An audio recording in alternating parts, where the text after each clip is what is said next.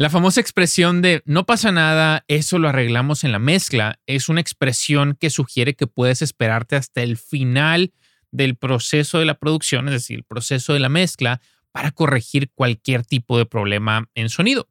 Pero la verdad es que esa es la peor mentalidad que puedes llegar a tener y lo único que eso puede asegurarte es llevarte al camino de la mediocridad y al camino del fracaso. Entonces, en este episodio te voy a compartir qué es lo que tienes que hacer y cómo realmente asegurarte de tener una mentalidad ganadora y que te asegure el tener buenos resultados. ¿Listo? Vámonos a la intro.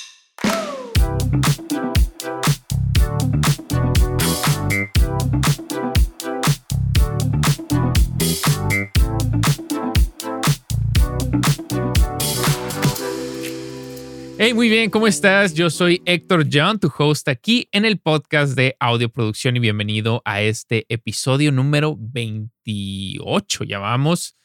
Espero que estés teniendo un excelente día, que estés pasando un bonito rato, dependiendo de pues cuándo estés escuchando este podcast. Hay algunos que les gusta escucharlo mientras hacen ejercicio, hay algunos otros que mientras están haciendo los traslados de un lado a otro simplemente en algún tiempo libre que tienes y estás en, en tu momento de zen, pues me da primeramente eh, pues mucha felicidad que estés escuchando, por supuesto, y me encanta poder compartir un poquito de esto contigo. En este episodio, pues nos vamos a enfocar precisamente en esta parte, en esta expresión que es súper, súper común de lo arreglamos en la mezcla y probablemente, y tú has dicho esa expresión, yo por lo menos te lo digo y te lo comparto cuando apenas empezaba a ver una expresión que utilizaba mucho, nos estábamos en el, me acuerdo perfectamente que estábamos ahí en, en, en, la habitación en Boston, ¿no? En este bedroom studio y de pronto, pues no sé, o sea, no, no tienes realmente como mucha noción, mucho conocimiento sobre los procesos de grabación y, y, decías, no, no pasa nada, eso lo arreglamos en la mezcla, ¿no? Y de pronto,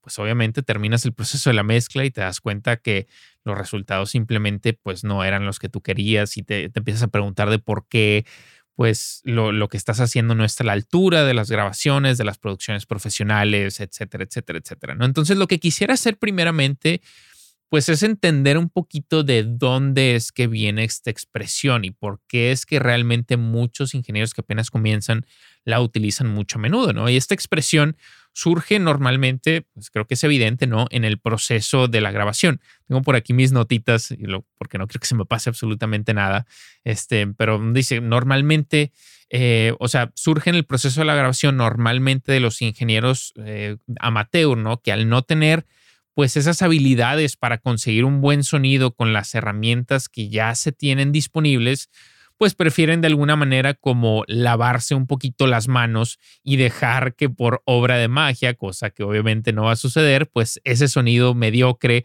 se corrija en el proceso de mezcla. Porque podemos llegar a pensar que, pues sí, ahora tenemos como muchas herramientas, que ahorita vamos a tocar un poquito de esos puntos, este, pero podemos llegar a pensar de, bueno, pues no suena bien aquí, pero en el proceso de la mezcla, en la postproducción, entonces, pues por obra de magia, eventualmente vamos a conseguir un buen sonido, ¿no? 9.5, 9.8% de las veces eso no sucede, ¿no? Entonces, esto es completamente normal, como te comento, pues cuando vas empezando, ¿no? Aquellos ingenieros eh, de grabación amateur, que a veces la verdad es que ni siquiera tienes la noción de que pensar de esta manera, pues simplemente te lleva por el camino equivocado, porque realmente creemos que pues esos errores sí se pueden corregir en la mezcla, pero esto está completamente fuera de la realidad. Y déjame te comparto algo. Yo más sentado un poquito en, el, en, en, en la silla del ingeniero de mezcla que ahora pues es realmente lo que más me dedico, ¿no? Ya no, ya no hago tanto proceso de producción grabación, sí lo sigo haciendo, pero lo hago mucho menos y ahora me enfoco más en la parte de la mezcla. Y te puedo asegurar que literalmente el 100% de las mezclas, de mis mezclas, por lo menos que yo considero más exitosas, y de las mezclas que más me siento orgulloso, que, que, digo, wow, eso suena muy cool, me gusta mucho cómo suena, y obviamente, por supuesto, también a los clientes, fueron temas que tuvieron una grabación, un arreglo, una interpretación, en general, una producción excepcional literalmente. O sea, te lo dejo así tal cual. Y muchas de las grabaciones y producciones que carecen de ese sonido excepcional, etcétera, etcétera, son aquellas mezclas que terminan estando limitadas por la calidad de la grabación, ¿no? Entonces, hay una mm, pues hay cierto tipo de excusas que a veces escucho, ¿no? En donde dicen, ah, pues es que, y eso es común, ¿no? O sea, no, no tengo las herramientas adecuadas o mi equipo simplemente pues no es de la mejor calidad. Entonces, pues por eso es que mis grabaciones no están saliendo realmente como yo las quiero, bla, bla, bla, bla, bla, bla, bla, bla, bla. Y hay una cosa que es muy evidente y es que en los tiempos actuales, el avance en la tecnología ¿no? y, el acceso que tenemos ahora a herramientas de entrada de muy buena calidad, llámese interfaces, llámese micrófonos, por supuesto, llámese monitores, llámese audífonos, es de mucho mejor calidad y muy distante a lo que era anteriormente. Si nos vamos 20 años atrás y me decías, es que realmente tengo un home studio y mis, no sé, la interfaz no está a la altura de las grandes consolas que se utilizan en los estudios, pues probablemente te diría, ok, bueno, pues te la doy un poco, ¿no? Pero ahora en día la verdad es que las interfaces y todo este equipo de entrada te, te permite lograr excelentes resultados. Ahora, claro, o sea, por algo hay este, micrófonos que valen casi, casi lo que vale un carro, este, o si tienes un set de micrófonos súper carísimos o una interfaz o hasta una consola, pues obviamente, o sea, tienen su lugar en el proceso de la grabación, este, en la calidad que vas a obtener, pero y, probablemente eso significa que te ayuda a llegar a resultados buenos de una manera más rápida. Pero de eso a que con equipo de entrada no puedas conseguir buenos resultados y realmente enfocarte en que la calidad de la grabación y de la producción y el arreglo sea lo más limpia posible, pues ahí sí está lejos.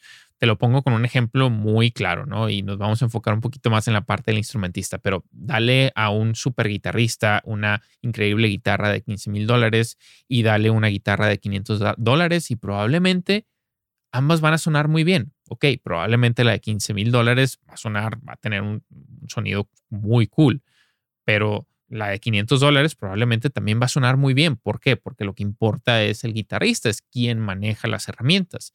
no le podemos echar la culpa a las herramientas, es más bien echarnos la culpa a nosotros de por algo es que la captura no fue de la mejor calidad posible, ¿no? Ahora, también con la tecnología moderna, pues sabemos que, ahora en día pues podemos hacer cuantas tomas queramos, ¿no? Podemos corregir miles de problemas como de como pops, como clicks, como clips, como reverberación, podemos reamplificar, podemos reemplazar sonidos, podemos hacer muchísimas cosas. Una prueba de ello es, por ejemplo, el suite de Isotope, ¿no? El RX, que la verdad es que siempre, jamás me termina de sorprender con, con el tipo de cosas que puede corregir. O sea, y te lo, te lo digo por experiencia porque me ha pasado en muchas ocasiones que de pronto digo, híjole, no sé si esto se va a poder corregir. Y de pronto lo metes por el RX y boom. Pero el hecho de que tengamos todas estas herramientas a nuestro alcance y porque las tenemos no significa que tengamos que utilizarlas y que tengamos que esperarnos a utilizarlas para poder corregir un problema. Ok, sí, sabemos, o sea, que tengamos esas herramientas disponibles y que nos puedan salvar, por decirlo así, de una situación en donde, pues, poco óptima, en donde podamos recurrir a ellas para lograr un mejor resultado, pues qué cool que ahora las tengamos. Pero no podemos tener ese pensamiento desde el principio y decir, ah, no, bueno, ese clic lo corrijo con el RX y ese pop lo corrijo con el RX. No, no, no, pues hay que enfocarnos en la parte de la grabación. Entonces, quizá en cuestión sonora habrá algunas cosas que pueda salvar, pero lo que sí te puedo asegurar y lo que realmente no puede salvar de ninguna manera es una mala interpretación. Puedes hacer lo que quieras y lo que quieras y gustes con la cuestión sonora, pero si tienes una mala interpretación, sorry, pero no hay mucho que hacer. Entonces, ¿qué es lo que debes hacer y cuál es la manera más efectiva de conseguir buenos resultados? Bueno, pues te voy a compartir algunas estrategias. ¿no? Lo primero es, a ver, en vez de grabar 50 tomas de guitarra, por ejemplo, o 50 tomas de voz, porque puedes, obviamente, te digo, ahora las computadoras te permiten esa capacidad y los mismos de AWS, pues enfócate más bien en obtener un buen tono de guitarra o una buena interpretación de voz desde el principio, porque, no sé, en mi experiencia, por ejemplo, con unas cuatro o cinco tomas máximo, debe de ser suficiente como para poder elegir las mejores opciones, poder hacer un buen compilado. Ya cuando estás llegando a 70, 80 tomas, probablemente el cantante ya hasta te está mentando la madre, ¿no? Te está diciendo, el guitarrista está diciendo, ya, o sea, ya tenemos algo ahí. Y entonces empieza como esta especie de, uh, o sea, no sé, una, una especie de cuestión áspera, ¿no? En donde ya te empiezas a cansar porque te, he estado del otro lado también donde dices, a ver, ya creo que ahí ya lo tenemos, ¿no? Entonces, sí es importante que te enfoques mucho en esa parte. Ahora, si haces muchas grabaciones, producciones, obviamente, pues necesitas perfeccionar tus habilidades.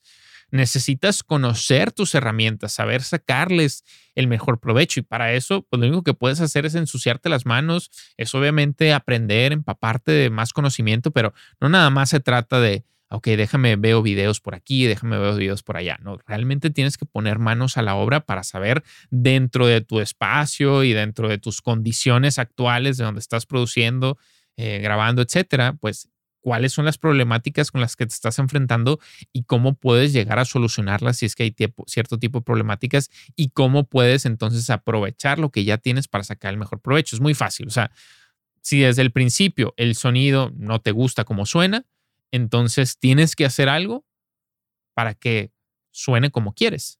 O sea, si no está sonando como realmente tú lo estás imaginando, entonces eso no va, o sea, eso no va a cambiar. En el proceso de la mezcla eso no va a cambiar.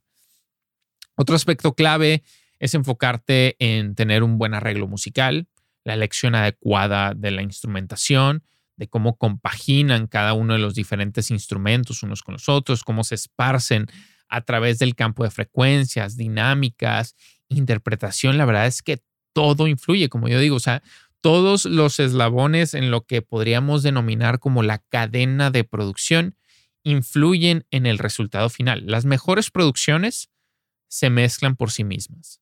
O sea, es una joya de verdad y probablemente en algún punto te lo vas a encontrar o ya te lo habrás encontrado. Igual y ya estás en ese punto donde estás llegando a tus mismas producciones, ¿no? Donde ya estás encontrando eso. Pero como ingeniero de mezcla que me toca trabajar con pues muchas producciones de muchos productores, es que de verdad es una joya cuando obtienes este tipo de producciones del más alto nivel, porque la verdad es que es ya nada más, o sea, tu trabajo en sí es cómo puedes embellecer cómo puedes todavía como mejorar eso que ya está ahí y no entras en un proceso completamente correctivo. Cuando desde el principio, y, eso me puedo dar cuenta en dos segundos en el rough mix, ¿no? Pero cuando desde el principio dices, voy a tener que corregir esto, voy a tener que corregir esto, esto, esto, esto, esto, entonces mi hermano, pues ya empezamos con el pie equivocado, porque ya entonces estamos en una mentalidad de cómo podemos limitar, cómo podemos sacar el mejor provecho de una producción que está limitada. Y luego todavía el peor escenario, pues es tener que lidiar con los clientes que de pronto pues tienen la expectativa de que sus producciones tienen que sonar como X su artista favorito cuando esas producciones simplemente pues no están a la altura de esas producciones increíbles, ¿no? Ahora entiendo que si tu enfoque es un poquito más como yo, como ingeniero de mezcla, pues en muchas ocasiones no tenemos el control, obviamente, sobre el resultado en la grabación. Y como te digo, pues tenemos que aprender a sacar el mejor provecho con lo que nos dieron. O sea, no, o sea, no podemos hacer mucho más a menos de que sea algo que de verdad simplemente no lo puedas utilizar, vamos a decir, una voz principal que viene completamente distorsionada y el feel de la canción es que sea algo como mucho más natural pues entonces ahí sí tienes que recurrir al, productor y decirle, oye, mi hermano, pues no, no puedo trabajar con esto, ¿no? O sea, me mandas otra toma de voz o, vemos qué se puede hacer. Entonces es importante saber con anticipación que el resultado de este tipo de mezclas, este, pues está limitada a la capa, a la calidad, perdón, de la producción. O sea, no hay mucho más que se pueda hacer. Entonces, dicho esto, pues para poder sacar el mejor provecho en cualquier escenario de mezcla, pues lo que necesitas realmente es, por lo menos lo que a mí me ha funcionado es tener un sistema, ¿no? Un sistema que realmente sea repetible a través de cualquier género, que te permita de ir desarrollando tus mismas habilidades como ingeniero de mezcla sobre cualquier tipo de escenario, cualquier tipo de producción y que de esa manera entonces al pulir ese mismo sistema, pues entonces puedas empezar a entender cuáles son las áreas de fortaleza y cuáles son las áreas de debilidad de la misma producción y qué puedes hacer para pues, lograr el mejor resultado posible. Yo personalmente me apoyo mucho con, eh, o bueno, más bien el sistema de mezcla que utilizo es el sistema de mezcla Browerize. Eh, es un sistema que vengo utilizando desde el 2016 y que personalmente a mí me cambió mi vida profesional como ingeniero de mezcla, de verdad. O sea, yo lo veo así como un sistema que te pone al 80% de los resultados del primer momento en que, de que pasas todas las pistas a través de ese sistema y realmente el, el otro 20% restante pues es lo, lo, cómo se individualiza de acuerdo a la producción con la que estás trabajando, el tipo de problemáticas que eventualmente se te pueden llegar a presentar. Afortunadamente, pues hice una, un curso explicando completamente este sistema, que es el curso del sistema de mezcla Browerize in the Box. Entonces, si te interesa, te voy a dejar un link por aquí en la descripción si estás escuchando en formato eh, podcast o si no estás viendo en formato video podcast en YouTube, te voy a dejar como quiera un link en la descripción si te interesa para que veas un poquito más al respecto. La verdad es que híjole, te va a volar la cabeza una vez que lo empieces a utilizar. Yo desde el 2016 que no cambio de sistema y pues me siento muy contento y aparte mis clientes también, que es lo más importante, ¿no? Ok, pues por último, entonces en conclusión, quisiera decir que eh, pues, permíteme, que el arreglar las cosas en la mezcla, pues es una completa mentira, ¿no? O sea, no lo arreglas, simplemente comprometes lo que pudo haber estado mejor desde la fuente. Esta lección también nos comprueba una realidad y es que no se trata de el dinero tampoco ni de qué tanto equipo tengamos a nuestro alcance. Se trata de conocer tus herramientas y trabajar sobre tus habilidades. Puedes ser un millonario y tener todo a tu alcance, pero si no lo sabes utilizar, pues ya sabemos, de nada nos sirve. Podemos tener mejores monitores, micrófonos, interfaces, etcétera, etcétera, pero pues, eh, o es lo mismo, es como te dan todo ahí en, en bandeja de plata, pero pues ni siquiera sabes sacarle el mejor provecho, entonces no vas a poder hacer nada al respecto. Ahora en día, con tanto acceso a la, a la información, ¿no? Como YouTube, cursos, tutoriales, etcétera, pues la verdad es que puedes aprender muchísimo. Em, pero pues la pregunta de todo esto y lo más importante es, ¿estás dispuesto a invertir ese tiempo necesario? Eso es algo de lo que he platicado también anteriormente. O sea, la información ya está ahí. Simplemente que a veces porque queremos todo a la inmediatez, no estamos dispuestos a invertir la cantidad de tiempo que se requiere para poder amaestrar cualquier tipo de habilidad. Y eso es lo que se requiere para lograr excelentes producciones. Ponte a analizar a tus productores, a tus ingenieros favoritos, cuánto tiempo de carrera llevan, cuánto tiempo llevan estando ahí tratando de pulir sus habilidades, probablemente mucho tiempo. Entonces no esperemos que las cosas sucedan de la noche a la mañana, porque eso no va a suceder y la expresión esta de lo podemos corregir en la mezcla jamás va a suceder. Así que bien, pues muchísimas gracias por estar aquí compartiendo un ratito conmigo en este episodio del podcast. Espero que lo hayas disfrutado bastante y nos estamos viendo próximamente en el siguiente episodio. Muchísimas gracias, te mando un fuerte abrazo.